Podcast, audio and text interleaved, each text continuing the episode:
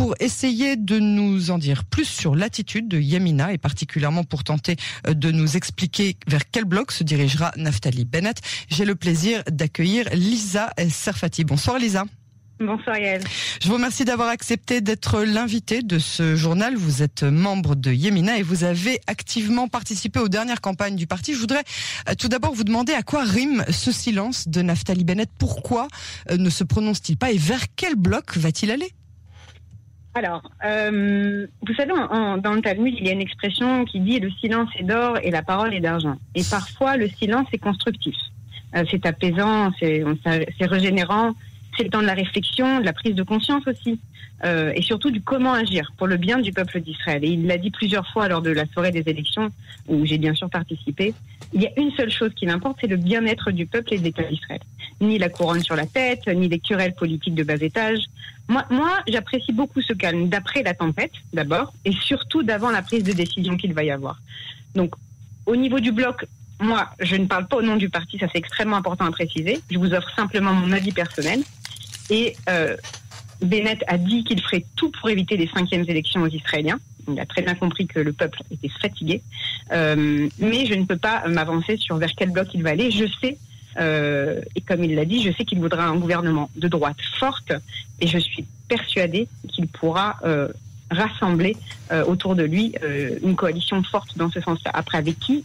Je ne peux pas encore me prononcer sur, ce, thème-là. Sauf qu'il avait dit qu'il ne chercherait pas à devenir Premier ministre tant que l'ère Netanyahou ne serait pas terminée. Il a annoncé, il a énoncé clairement, l'ère Netanyahou est terminée et aujourd'hui il veut être Premier ministre. S'il rejoint Netanyahou, c'est pas pour être lui-même Premier ministre.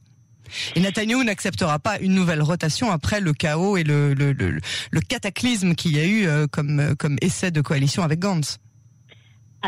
Oui, c'est vrai. Euh, J'aimerais juste préciser quelque chose aussi d'important. Euh, vous savez, si on remonte dans le temps, il y a tout juste deux ans, je vous rappelle que Bennett s'était lancé avec le, la nouvelle droite et il n'avait pas, pas passé le seuil d'éligibilité. Vous vous souvenez, on avait euh, raclé les fonds de tiroir avec 1400 voix. C'était assez, euh, c'était assez difficile pour le parti. Mais il s'est relevé, il s'est allié à Smotrich et Horace Pérez. Ensemble, ils auront assemblé entre 6 et 7 mandats. Et aujourd'hui, seul, puisqu'il a il s'est enlevé euh, de ces alliances-là, il représente sept mandats. Donc c'est une force politique neuve non négligeable. Bibi le sait pertinemment et c'est pourquoi il a, il a pratiqué ce que j'appelle ce lynchage politique des dernières heures, où il a fait tout pour euh, casser Bennett. Ça veut dire que pour lui, il le challenge et ça veut dire que oui, il est potentiellement, euh, il est potentiellement une menace pour lui pour reprendre le gouvernement ce qui est intéressant chez Bennett, c'est que lui, il est rassembleur, rassembleur laïque religieux, il est rassembleur homme-femme. Euh, c'est une équipe de, de, personnes qui sont venues pour bosser, pour servir le peuple d'Israël et non leurs intérêts personnels. Et pour moi, c'est ça un premier ministre. C'est comme ça que je vois un premier ministre. C'est un homme qui rassemble et non pas un homme qui sépare. Vous savez, c'est toujours très facile de séparer, de se quereller, plutôt que de faire la paix, de, de boycotter les uns et les autres. Donc, encore une fois, les alliances hypothétiques, elles peuvent aller euh, d'ici jusque, jusque dans le Negev. C'est, on peut sans fin imaginer des, hypothèses. Euh, n'oubliez pas juste une chose fondamentale aussi, c'est que mercredi, chaque parti va donner sa recommandation au président Rivlin. Et si aucun candidat, comme c'est le cas maintenant, n'obtient ses 61 voix, donc ses 61 voix, pardon, donc on, se, on va droit vers ce scénario-là. Alors c'est Rivlin et seulement Rivlin qui pourra choisir le candidat le plus adéquat pour monter cette coalition. Et en l'occurrence, ni les 30 mandats de Bibi, ni les 17 de la PID ici n'ont un poids réel, puisque seul Rivlin, de son, de, de son, de son de son jugement, de son jugement, pourra dire toi, tu peux éventuellement monter cette coalition, c'est à toi de lui donner le mandat. Donc, vous savez, en Israël, on le sait, tout est possible. Et d'ailleurs, c'est, le, motto de la, campagne de Bennett, tout est possible. Nous sommes dans le mois des miracles, je vous le rappelle. Donc, Bennett, Premier ministre ou pas, c'est quelque chose qui est possible, c'est quelque chose qui, peut être possible parce que rassembleur et parce que certains euh, partis vont se rallier autour de lui pour justement sortir de là, ne pas aller vers les cinquièmes élections et monter quelque chose ensemble qui peut tenir et qui peut être stable. Très bien. Alors, comment est-ce qu'il peut encore estimer avoir une quelconque marge de manœuvre pour devenir Premier ministre avec sept sièges seulement? Bah, c'est exactement ce que j'expliquais. Sept sièges et sept sièges, effectivement, c'est pas c'est pas énorme en soi. On s'attendait à bien plus. On est tout à fait d'accord. On va pas on va pas s'inventer euh, s'inventer un grand optimisme là-dessus. Mais en revanche, ces sept sièges, comme j'ai dit, ils sont pas très importants euh, au niveau de, ce mandat qui va être donné, puisque si Rivlin sent qu'en Bennett, il y a une force de rassemblement, alors il donnera le mandat à Bennett. S'il essaye avec Bibi que ça ne marche pas, il reviendra. S'il essaye avec, je ne sais pas, avec Lapide, ça ne marche pas, il reviendra vers Bennett. S'il sent que Bennett peut rassembler et, créer une coalition, il lui donnera ce mandat. Donc les sept sièges n'ont plus d'importance à ce niveau-là. Il est évident que s'il avait eu 12, on aurait été en, une force beaucoup plus présente. Mais en l'occurrence, là, le scénario est toujours viable. Il est viable. Si Rivlin décide que Bennett est à même de rassembler ces partis-là, comme Guy Dunsard, qui est tout à fait pour se rallier avec Bennett, comme Lapide aussi, qui n'a rien contre Bennett, entre guillemets, hein, on s'entend bien. Ce ne sont pas des anti-Bennett, donc il a le pouvoir de rassembler. Et ce pouvoir-là, même ces sept sièges, n'ont plus de poids en fait. C'est le pouvoir de rassemblement qui est plus important. Très bien. Alors, selon les règles les plus simples de l'arithmétique, le bloc de Netanyahu doit obtenir obligatoirement et le soutien de Bennett et celui de Ram. Oublions quelques instants les relations impossibles entre le sionisme religieux et Ram. Est-ce que Bennett sera prêt à rejoindre le bloc de, je vais dire entre guillemets, la vraie droite que voulait Netanyahu, mais avec Abbas dans la coalition? Mais alors moi, je, trouve que c'est une aberration dans ce système politique israélien de, de, de, de, parler de Raham en tant que faiseur de roi. Euh, Raham, et j'aimerais le préciser, c'est l'antenne israélienne des frères musulmans. Enfin, faut dire les choses comme elles sont. Euh, ils sont antisionistes, ils appellent à la destruction d'Israël. Raham, c'est le Hamas local. ils, ils, reconnaissent surtout pas l'État d'Israël en tant que juif et démocratique.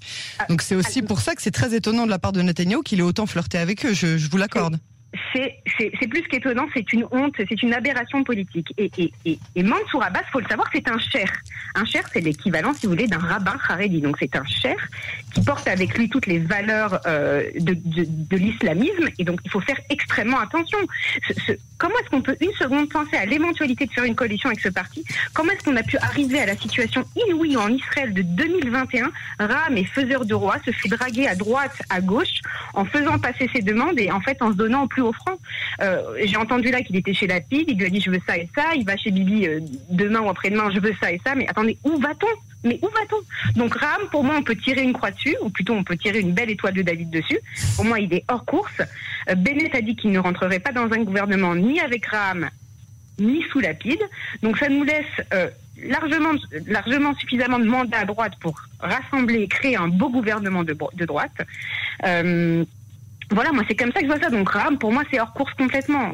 On veut un gouvernement de droite forte, pas de concession, pas de faiblesse, euh, un gouvernement qui ne tend pas à gauche au moindre virage par confort, j'ai envie de dire, un gouvernement qui va se battre de toutes ses forces pour Yehuda, pour la Judée-Samarie, pardon, pour la reprise du contrôle dans le Negev, qui est complètement à l'abandon, pour une économie stable, hein, via son programme Singapour que j'ai vraiment envie qu'il mette en place parce que ça va nous, euh, citoyens, nous changer la vie en nous montant notre montant, montant, montant, pardon, notre revenu net. Euh, c'est quand même des choses qui, dans, la vie quotidienne des citoyens, c'est quand même quelque chose de super important.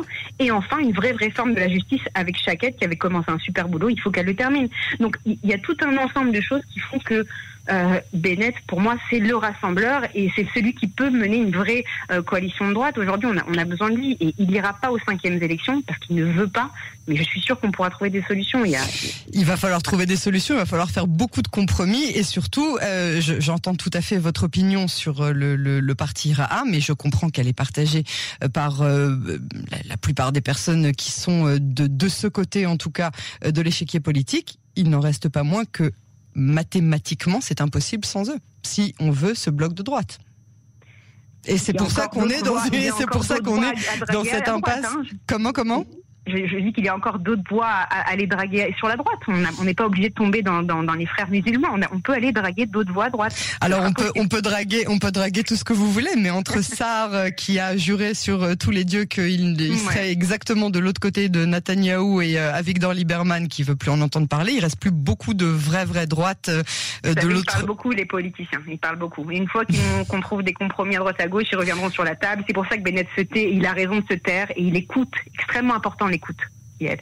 Il écoute, il entend, il, il, est, vraiment à l'affût de ce qui se passe et pourra prendre une décision vraiment en, connaissance de cause et, pas juste parler pour parler. Il a les épaules selon vous pour devenir Premier ministre Complètement, complètement. Si c'est pas maintenant, ce sera dans quelques années, c'est sûr. Lisa Sarfati, je vous remercie beaucoup pour euh, cette analyse. Moadim Le Simcha et à très bientôt sur les ondes de Cannes en français. Très bonne fête. Au revoir. Au revoir.